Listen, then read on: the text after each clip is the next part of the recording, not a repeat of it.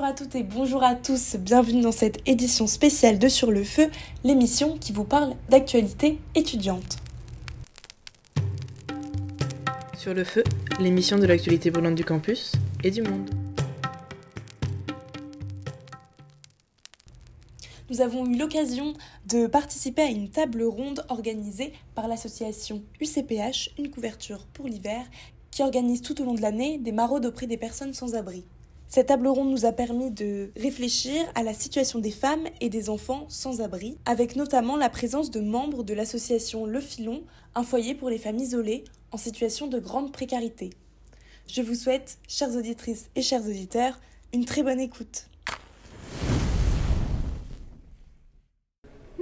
Euh, du coup, euh, nous, on représente UCPH, euh, donc une couverture pour l'hiver, qui est une association qui vient en aide aux sans-abri. Donc, on est à majorité étudiante, mais n'importe qui peut venir. Et donc, on réalise des maraudes hebdomadaires, donc des maraudes un peu partout donc dans Paris, et une qui est vraiment localisée, donc une maraude d'intervention sociale, avec tout le temps les mêmes sans-abri qu'on rencontre un peu chaque semaine.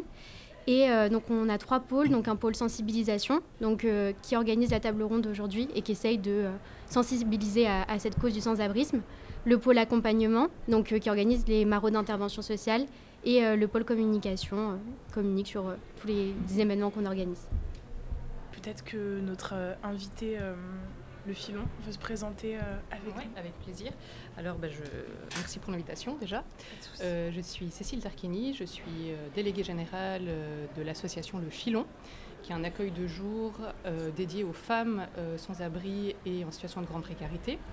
Donc euh, c'est un public non mixte. on, a, on est basé dans le 17e arrondissement, on a 5 ans à peu près.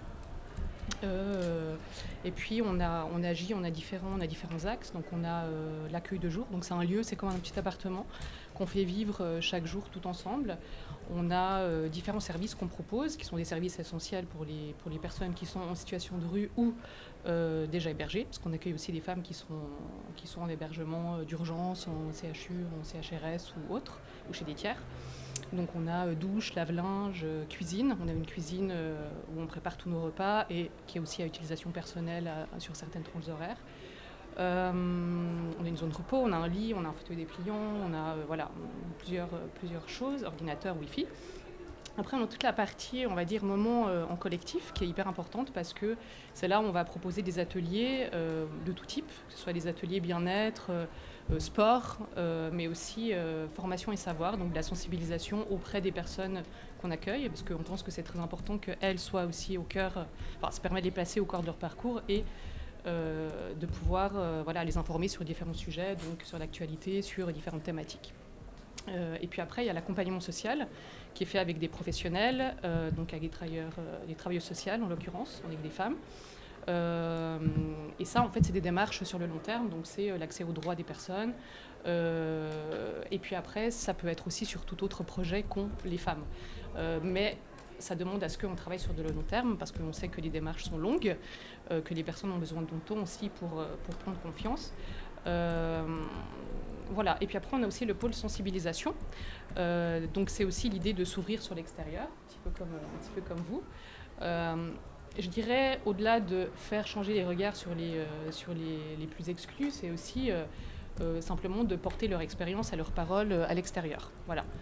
Euh, et puis l'idée, c'est aussi d'ouvrir l'accueil de jour à certains moments à, au public. Euh, au public. Euh, donc c'est des moments très précis, parce que sinon c'est un lieu qui est fermé, on comprend, on imagine aussi pourquoi.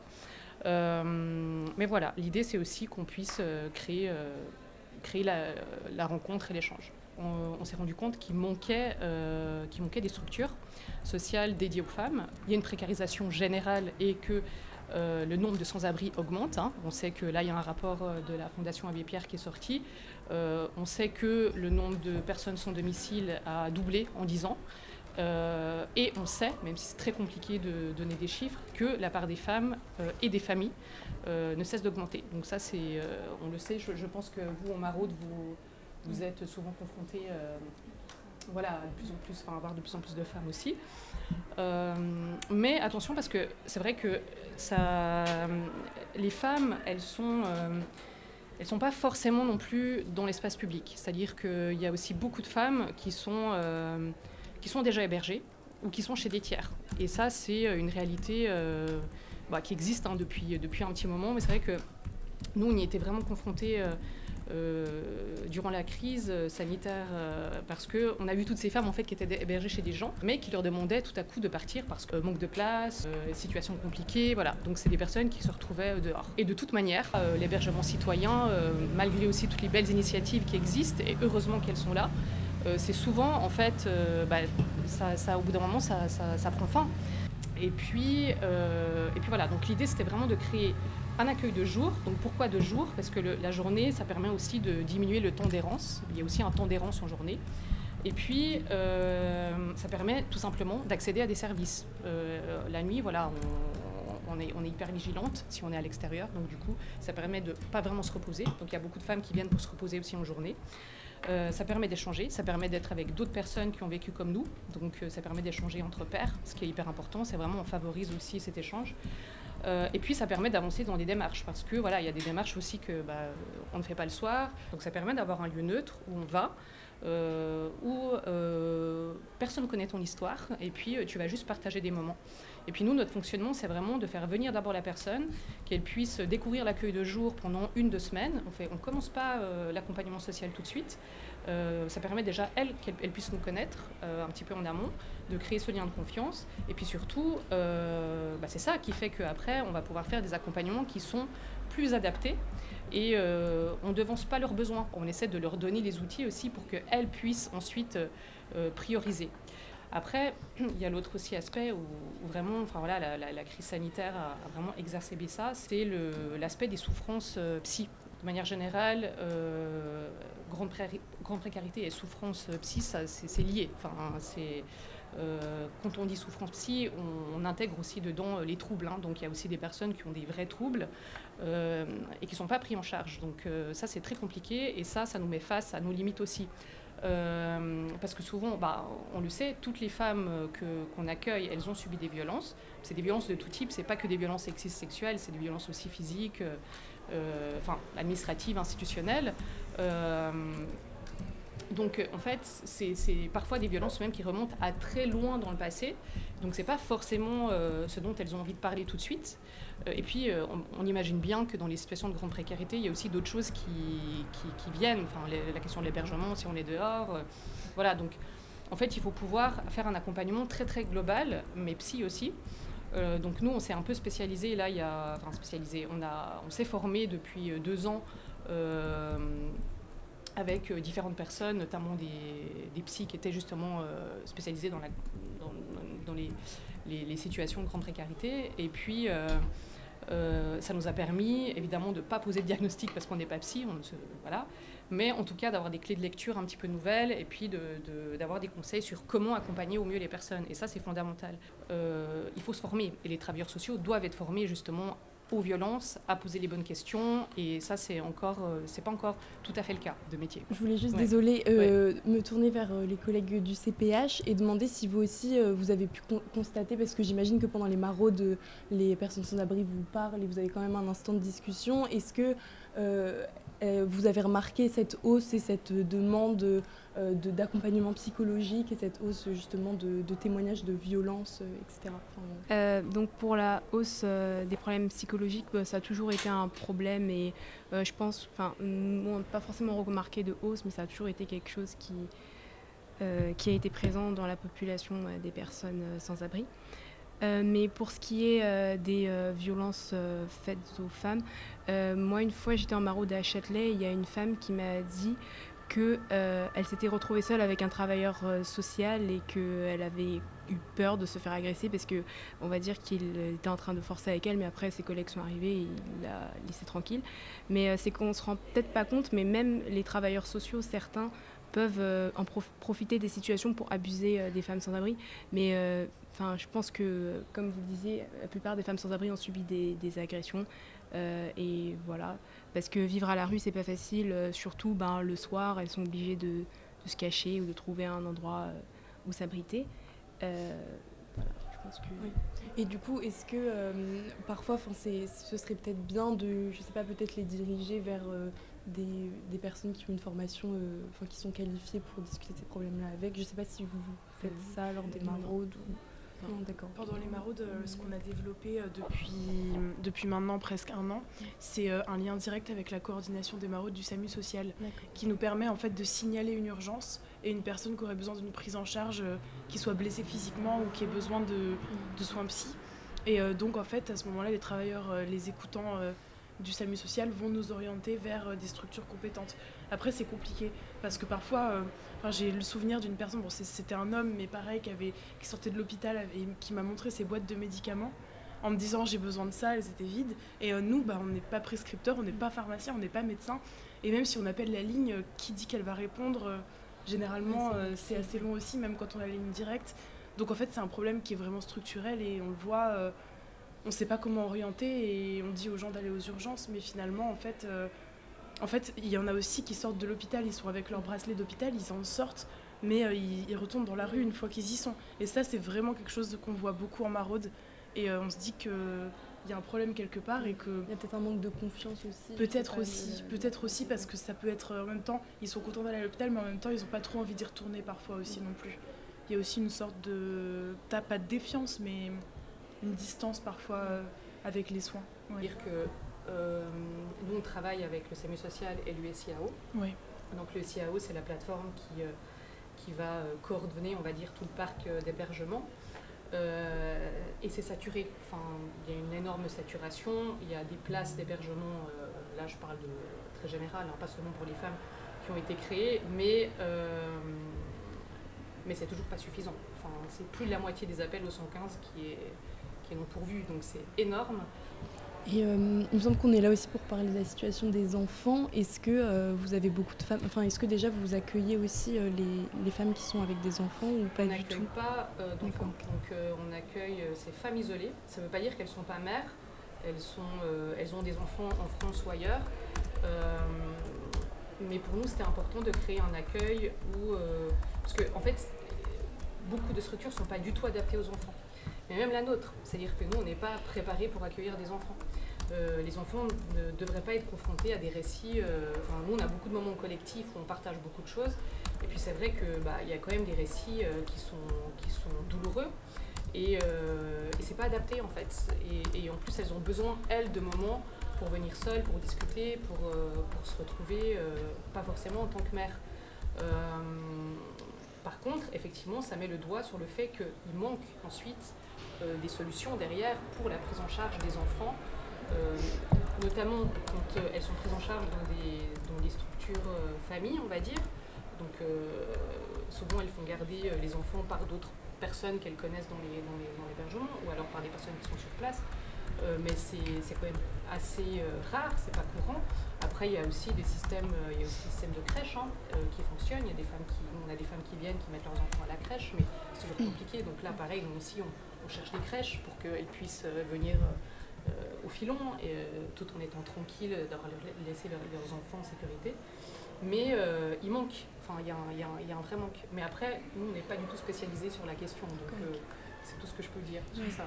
Oui, parce que je viens juste de regarder et la Fondation Abbé Pierre cette année dans leur rapport, ils ont comptabilisé qu'il y avait plus, plus d'un millier d'enfants en France qui, qui étaient dans une situation de sans-abrisme. je ne sais pas si les membres du CPH ont quelque chose à dire sur le sujet. Sur les enfants Oui, bah, en tout cas, ou sur les familles peut-être. Euh, bah, c'est vrai que nous, les familles, euh, c'est pas ce qu'on rencontre le plus dans la rue. Et je pense que ça rejoint ce que Cécile disait sur le fait que les familles, elles sont déjà souvent dans, dans des hébergements CHRS, dans des, dans des structures qui sont déjà existantes. Et que, malgré tout, quand on appelle le 115 et qu'on dit qu'on est une famille, il y a entre guillemets plus de probabilité pour être pris. Enfin, je sais pas ce que tu en penses, mais j'ai l'impression qu'il y a ça plus trop dernièrement. Plus trop dernièrement. Euh, et, euh, et aussi, c'est souvent. Enfin, le problème, c'est que c'est des hébergements qui sont pas forcément adaptés aussi aux familles. Bien sûr. Donc, euh, il y a des personnes qui n'arrivent pas à, rester parce que c'est pas parce que c'est pas adapté. Mm. Donc voilà. Mais ouais. Mais ouais, non, c'est beaucoup plus un public homme isolé à la rue et, et ça se comprend quelque part, mais mais c'est quand même une réalité. Tu parles de, du fait que le, que le filon ferme à 17h.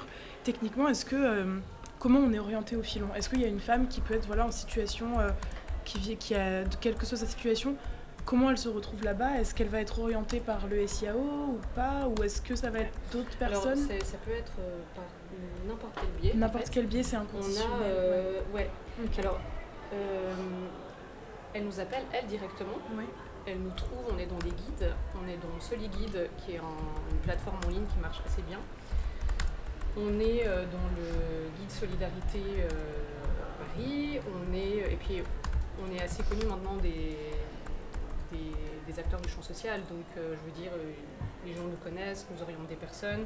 Donc ça peut être par les travailleurs sociaux, par, euh, par, euh, par d'autres professionnels en fait du secteur. Euh, ça peut être par des maraudes. Donc il y a beaucoup de maraudes aussi qui nous appellent. Ça peut être aussi par... Enfin nous on, fait, on a commencé les maraudes en fait l'année dernière. C'est pas c'est pas notre cœur de métier, on va dire, parce que c'est un vrai, un vrai métier hein, pour le coup de faire des maraudes. Et on fait des maraudes avec les enfants du canal, donc avec cette idée d'aller vers, on va dire. Donc on a aussi pas mal de... On peut aussi avoir des orientations qui sont faites par eux, mais pas forcément de personnes qu'on rencontre nous directement avec eux en maraude, parce qu'on a commencé il n'y a pas très longtemps. Et, euh, c'est très compliqué en fait euh, de, créer des liens avec des femmes qui sont en situation de rue. Euh, déjà parce qu'on n'en voit pas beaucoup par rapport aux, hommes et elles sont assez méfiantes. Et puis voilà, c'est souvent des profils qui sont en situation de grande exclusion depuis longtemps et qui n'ont pas forcément, euh, euh, qui, n'arrivent pas forcément à passer la porte des structures euh, sociales, quelles qu'elles soient, un peu par manque de confiance dans les institutions, dans les associations, dans les personnes en général. on n'accueille pas beaucoup de monde, on est à 38 femmes accompagnées dans la durée, qui est important pour nous, c'est toujours le long terme parce que on pense qu'on a besoin, euh, enfin, on essaie d'avoir un nombre raisonnable par travail social, euh, parce que sinon c'est complètement contre-productif. Donc en fait, c'est sur rendez-vous parce que sinon on se retrouverait avec euh, beaucoup de monde. On a beaucoup, beaucoup d'orientation. Donc il y a toujours un peu un temps d'attente avant de pouvoir dire aux personnes c'est bon, venez. En général deux semaines. Et, ensuite, on discute avec la personne, on va lui expliquer le fonctionnement, on va lui expliquer qu'on souhaite qu'elle prenne part un peu à la vie collective. Euh, c'est toujours selon les possibilités les capacités du, moment de la personne. Hein, et aucune euh, ne force pas, bien évidemment. Euh, et puis, si ça lui convient, bah, à partir de là, elle vient quand elle veut. On essaie de comprendre, elle, quelles sont ses attentes et de voir si nous, on peut répondre à ses attentes. Mm. On n'aura pas le même discours selon le profil qu'on a en face. Si c'est des personnes qui sont en situation de grande exclusion, bah, on va essayer de. Voilà, ça va être par un service qu'on propose à l'accueil, la douche, le lave-linge, voilà. Si c'est quelqu'un qui vient vraiment pour, euh, on va dire, être moins seul, rompre avec l'isolement, bah, ça va être justement de la faire participer au moment collectif. Euh, et puis c'est quelqu'un qui nous dit, ben, moi j'ai besoin d'un hébergement cette nuit, on va lui dire, bah, c'est pas possible, il euh, faut appeler le 115, et, parce que c'est comme ça que ça se passe. Par contre, on peut travailler avec vous sur le long terme et sur trouver un hébergement. Donc on n'a aucune garantie si on va vous trouver un hébergement dans 2, 3, 4, une semaine ou un mois aucune garantie, mais euh, c'est comme ça partout. Tu as parlé d'une autre association, les Enfants du Canal, je crois. Et du coup, est-ce que euh, souvent vous faites des partenariats comme ça avec d'autres assos pour des sujets plus spécifiques? Parce que je sais que j'avais discuté avec des membres de l'association Aurore, donc qui ont des foyers aussi, avec des travailleurs sociaux. Et euh, eux, ils étaient souvent en partenariat aussi avec euh, des associations, alors j'ai plus les noms, mais qui faisaient beaucoup de prévention pour la drogue, etc. Donc est-ce que sur des sujets spécifiques comme ça, ça vous arrive Oui, ouais, bien sûr. En fait, c'est fondamental de travailler en réseau parce que nous on n'est pas spécialisé dans tout. Et vu qu'elles arrivent effectivement elles ont plein plein plein de situations enfin c'est plein de situations différentes plein de mm. vies de vécus différents de, de enfin voilà. Donc euh, ça nous demande à être un peu un couteau suisse quoi mais euh, on a euh, mais on a plein de partenaires.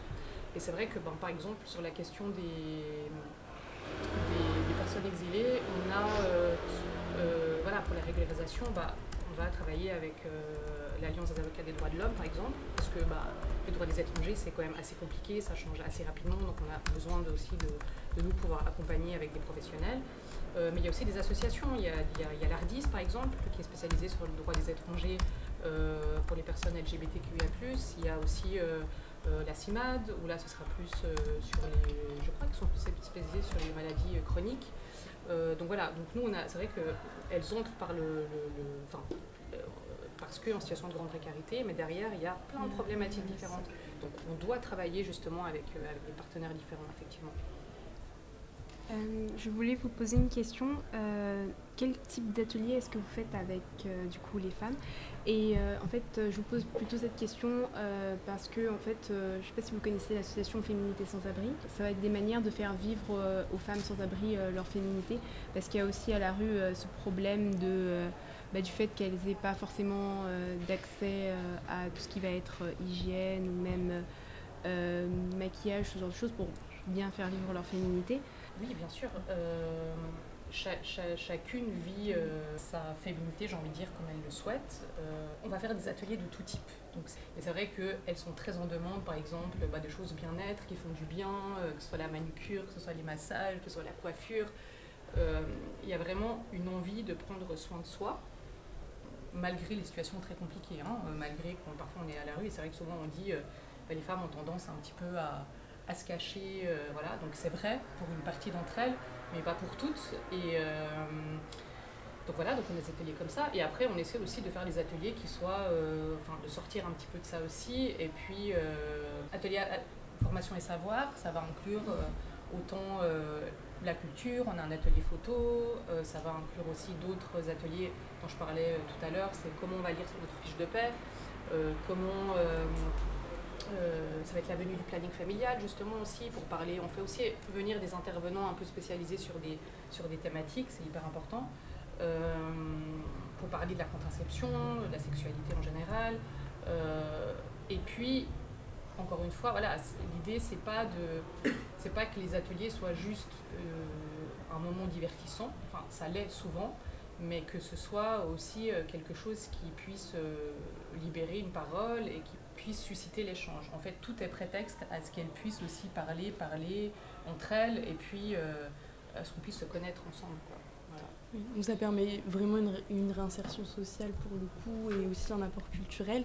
Et est-ce que vous, vous, les accompagnez aussi sur des démarches plus de réinsertion professionnelle, euh, etc. Alors pas, trop. C'est vrai que les personnes qui, qui rencontrent au filon, euh, souvent elles sont assez éloignées de l'emploi c'est plus vers l'éducation, c'est plus voilà, reprendre des cours, euh, euh, reprendre le lycée, reprendre voilà, des choses pour les personnes qui ont été en rupture scolaire pendant un petit moment. Donc c'est plus sous ces aspects-là, mais c'est vrai que l'emploi c'est quand même assez éloigné. Justement, par rapport aux sorties de parcours, là, tout à l'heure on parlait de l'orientation et plutôt les, les, sorties en fait positives entre guillemets du filon. Est-ce que tu aurais une sortie type et un type en gros de de au revoir que vous faites avec les personnes ou est-ce que vous les suivez toujours? Comment ça se passe? Est-ce qu'il y a un roulement depuis 5 ans que vous existez? Oui, alors il y a un roulement assez naturel qui se fait. Il y a des personnes qu'on connaît depuis 2-3 ans, euh, qui viennent toujours, même depuis 4 euh, ans, euh, ou qui viennent un peu moins, qu'on ne voit pas pendant quelques mois, mhm. ensuite qui reviennent. donc on ne met jamais fin à un accompagnement, c'est-à-dire que si on estime que la personne a besoin et c'est des choses qui sont de dans nos cordes et que, ça c'est dans le cadre de, du filon, bah, on va le faire. Après, elles sont, euh, j'ai envie de dire, pour des situations, des belles histoires, quoi. On en a plusieurs, mais après, ça dépend aussi d'où partent les personnes. tant que elles, pour elles, ça, ça va et qu'elles se sentent bien, bah, pour nous, c'est pour nous c'est une victoire entre guillemets, quoi. Voilà. Donc il y, y a, plein de choses très différentes. Ok. J'avais juste une petite question sur concernant les hébergements. Je voulais vous dire qu'il y, a un réel manque de place, euh, notamment je pense en Ile-de-France. Et je voulais savoir quelles sont pour vous les solutions qu'on pourrait apporter pour résoudre ce problème euh, de manque de logement, manque d'hébergement. Je pense que en soi, l'Île-de-France, même la région parisienne, c'est assez tendu en termes immobiliers, mais pour qui que ce soit. Mm. Et je trouve que, mais comment pour ces personnes-là on peut, on peut leur trouver un logement? Est-ce que c'est peut-être pas mieux de les rediriger vers, euh, entre guillemets, la province où il y a un, il y a des zones un peu vides, entre guillemets, assez blanches, où on peut peut-être euh, leur trouver euh, de meilleurs logements dans de meilleures conditions? Euh, oui, mais d'ailleurs, il y a des initiatives comme ça où voilà, on propose aux, personnes d'aller d'aller ailleurs. Le papier, c'est bien, mais encore faut-il que ces personnes aient envie en fait de, de sortir, parce qu'elles ont aussi des repères en fait, parfois dans la ville. Donc c'est très compliqué. Nous, on a des personnes, hein. on a eu des personnes qui, ont eu envie de partir à un moment et qui finalement ne l'ont pas fait parce qu'elles ont eu peur de se retrouver isolées. Euh, donc c'est quelque chose qui est tout à fait entendable. Euh, mais effectivement, sais des initiatives qui, qui existent. Enfin, y a, euh, je crois notamment France Terre d'Asile propose aussi à certaines personnes de pouvoir aller, de pouvoir aller en province. Après, sur la question du, du logement, c'est 4 millions de personnes mal logées en France, donc c'est énorme. Il n'y a pas assez de logements sociaux ou, ou, très sociaux. Le nombre de, logements sociaux a augmenté. Euh, mais c'est toujours pas suffisant. Donc euh, voilà, c'est. Et après sur les hébergements, sur, les types d'hébergements qui existent, euh, bah, c'est vrai que là on voit, par exemple, il y a beaucoup de gens qui sont dans les, dans hôtels sociaux et c'est pas pendant un an, deux ans, alors qu'à la base c'est quand même des hébergements qui sont qui ont été créés pour du très court terme. Mais parce qu'il n'y a pas assez de CHU de manière générale, donc voilà, c'est euh, je voulais vous demander, euh, vous disiez euh, qu'il y avait justement des réunions de partage où les femmes pouvaient discuter. Est-ce que vous voyez des problématiques qui ressortent Problématiques, c'est souvent les galères qu'elles vivent sur les lieux d'hébergement. Mhm. Donc elles partagent souvent ça. Puis après, c'est les problèmes avec beaucoup avec les enfants aussi. Il y a aussi beaucoup de femmes qui, qui ne voient pas leurs enfants depuis très longtemps. Après, il y a les, problèmes de, de, situation irrégulière. Donc, euh, évidemment, quand on est en situation irrégulière, c'est très compliqué. Euh, donc ça, ça revient souvent. Le travail, beaucoup de travail, enfin le travail énormément parce que bah, euh, les conditions de travail sont très dures. On trouve un travail, on a l'impression que c'est super parce que voilà, l'employeur dit vouloir nous déclarer, donc ce qui permettrait de constituer un dossier ensuite pour la régularisation. Mais finalement euh, c'est plus le cas ou ça ne tient pas ou alors voilà ça il n'y a pas les conditions pour parce qu'il faut quand même euh, qu'il y ait certaines conditions euh, donc c'est tout ça enfin c'est tout vrai qu'elles partagent beaucoup leur leur douleur leur joie aussi hein. il y a aussi des moments très joyeux au filon très marrants très rigolos et c'est ça aussi qui les porte beaucoup il y en a qui nous disent ben moi quand je viens ici j'ai juste envie de d'entendre des choses positives et j'ai pas envie d'écouter les problèmes des autres et il y en a qui disent, ben non, moi ça me fait du bien en fait de venir et d'écouter euh, les problèmes, euh, euh, des problèmes que, que, je vis aussi. Donc, ouais, il y a plein de, plein de cas de figure différents. Moi j'ai une petite question, mm. notamment sur le fait qu'on consacre cette table ronde aux femmes, sur les inégalités de genre et bah, le sexisme tout simplement dans les questions de sans-abrisme et de grande précarité, parce que j'entends beaucoup de, de témoignages qui disent euh, oui, la majorité des hommes, euh, la majorité des personnes sans abri sont des hommes, ce qui, est, ce qui nous en maraude est vérifiable, parce qu'on voit vraiment beaucoup d'hommes, mais euh, ce qui vient contrer, ce, que vous, ce que vous dites vient contrer aussi, parce que c'est vrai qu'il y a plein de réalités derrière le fait d'être en grande exclusion. Et qu'est-ce que vous répondez face à ces personnes qui disent parfois que les personnes sans abri sont majoritairement des hommes, donc les femmes sont moins précarisées parce qu'on les voit moins dans la rue? Parce que c'est vraiment quelque chose qui revient, euh, bah, notamment sur les débats. Euh. Bah, après, euh, mm. sur la précarisation, on est très très en amont du sans-abrisme. Donc, enfin, sur la, la il, y a la, il y a une précarisation des femmes, comme des jeunes aussi, on va dire, mais les femmes, c'est 70% des travailleurs pauvres. Et puis, et puis après, sur les personnes en grande précarité, donc qui peut mener justement au fait d'être en rupture d'hébergement. Moi, je ne sais pas si les femmes, elles sont majoritaires. Je, n'ai aucune idée parce que euh, aujourd'hui, les chiffres euh, font qu'elles ne le sont pas. Euh, par contre, il y a toute cette partie de femmes qu'on ne voit pas, effectivement, qui sont complètement invisibles parce que pas dans l'espace public. Et comme je disais tout à l'heure, parce qu'elles sont chez des tiers, chez des personnes hébergées et qu'elles alternent entre la rue et être hébergées chez des tiers toute la partie des femmes qui sont chez des gens qu'on ne voit pas, qui n'ont jamais, euh, qui se sont jamais déclarées ou qui n'ont pas de, euh, qui n'ont pas accès à leurs droits les plus fondamentaux, on va dire, il y en a beaucoup, beaucoup, beaucoup. Donc c'est très difficile à.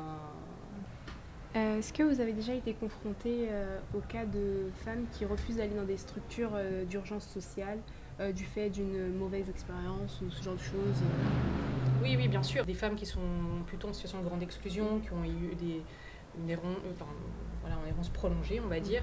Euh, on les accompagne pas forcément dans des démarches. Elles viennent euh, pour les services à l'accueil ou euh, pour les moments collectifs, mais elles ne souhaitent pas être accompagnées parce qu'elles savent que de toute façon, les solutions qui derrière ne sont pas, sont pas adaptées à, à ce qu'elles recherchent en fait. Donc le fait de se retrouver en hébergement collectif, dans, une chambre en collectif, voilà, ça ne leur va pas forcément.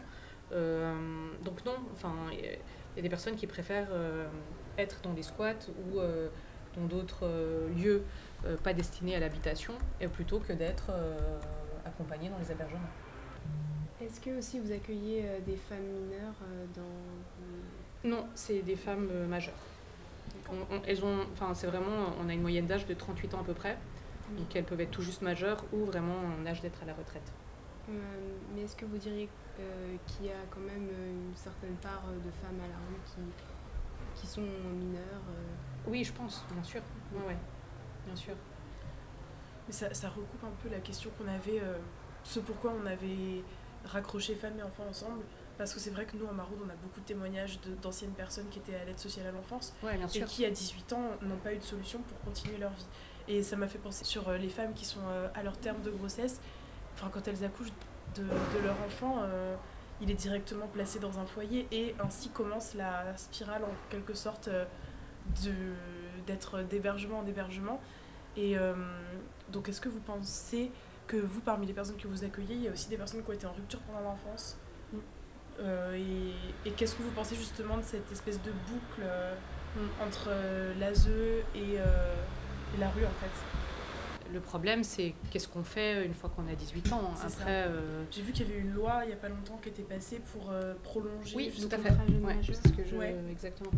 Mais je pense que ça ne suffit pas. Après, nous, on est. C'est vrai qu'on a pas mal de femmes, euh, mais enfin, plutôt des femmes qui sont euh, justement euh, en grande exclusion, qui ont un certain âge maintenant et qui, ont, qui est à l'ASE. Donc oui, enfin, c'est une réalité.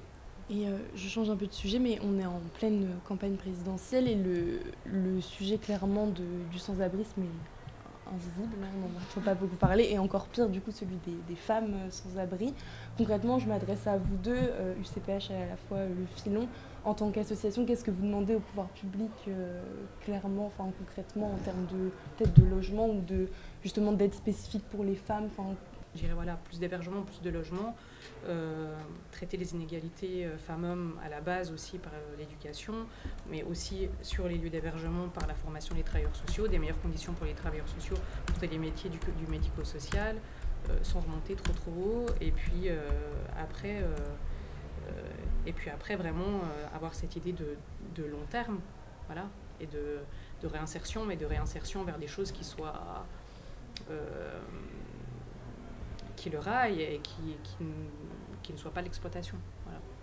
Exactement, en fait on, tombe d'accord sur euh, les meilleures conditions de travail des travailleurs sociaux parce que c'est vraiment une euh, idée qui est revenue aussi de notre conférence avec monsieur le président du SAMU social. Mhm. Vraiment, c'était en fait, il y a tellement de turnover que comment rester, enfin, comment pouvoir proposer une aide aux personnes si euh, bah, au final les gens partent au bout de six mois, ils n'ont pas le temps de s'habituer. Exactement. Et c'est des contrats en plus parfois qui sont précaires, donc euh, mm. si euh, c'est précaire de travailler dans la précarité, là on, s'en sort plus. Mais non, non, mais en mm. fait, euh, on se rend compte qu'il y a vraiment une convergence des revendications dans toutes les associations. Et aussi parfois le fait, enfin je sais pas ce que tout le monde en pense, mais que l'association, et c'est une question qu'on se pose beaucoup à UCPH, fait vraiment un travail qui est substitué en fait à l'action publique, à l'action étatique et ça, on en réfléchit souvent en table ronde, en fait. Est-ce que c'est notre rôle, euh, bah, nous, à notre niveau, parce qu'on est étudiant, étudiante, mais euh, par exemple, un SAMU social, une association Aurore, par exemple, ou d'autres grosses associations. Euh, voilà, comment, comment vous vivez, en fait, ce côté d'intérêt général, mais qui, parallèlement, fait que bah, vous avez des bénévoles aussi dans vos structures, j'imagine. Enfin, comment vous vivez ce balancier un peu entre l'associatif et la mission, en fait salutaire euh, d'aider les femmes euh, en grande détresse euh, bon, déjà, on doit aller chercher beaucoup d'argent. bien sûr. Donc, même si on est une petite association, c'est vrai que c'est pas évident parce qu'on est quatre salariés et on est, bah, notre mission, c'est une, une, mission sociale, quoi. Donc, on n'a mm. pas forcément le temps ou les capacités ou les compétences pour aller chercher des fonds. Mais c'est important de le faire. et nous, on a commencé avec des fonds privés plutôt. Parce que les fonds publics, c'était un peu plus compliqué, et puis aussi parce qu'on avait cette idée de rester petit, et donc de travailler avec un petit nombre de personnes, donc aussi en termes d'impact et de nombre, enfin on ne fait pas du chiffre quoi. Euh, maintenant, c'est un peu en train d'évoluer, ça, ça, va changer, on va dire, donc en termes de sources de financement, et puis aussi, euh, on, on, compte beaucoup sur les, donateurs et donatrices particuliers particulières parce qu'on pense que c'est hyper important. Euh, mais des fois, c'est difficile de faire entendre notre cause parce qu'on n'est pas sur des trucs justement de l'urgence ou d'impact où on voit des, résultats tout de suite. Donc c'est plus compliqué aux personnes de se dire bon on va donner. Mais c'est grâce à tout ça, à tous ces financements que nous on arrive à se rémunérer. Et c'est vrai que quand on se rémunère, on essaie d'offrir des conditions de travail aux travailleurs sociaux qui soient euh, acceptables, quoi. On va dire, on va pas s'enrichir avec ça, euh, mais voilà, on essaie d'avoir des de faire travailler les gens dans les, dans les bonnes conditions, et ça c'est hyper important.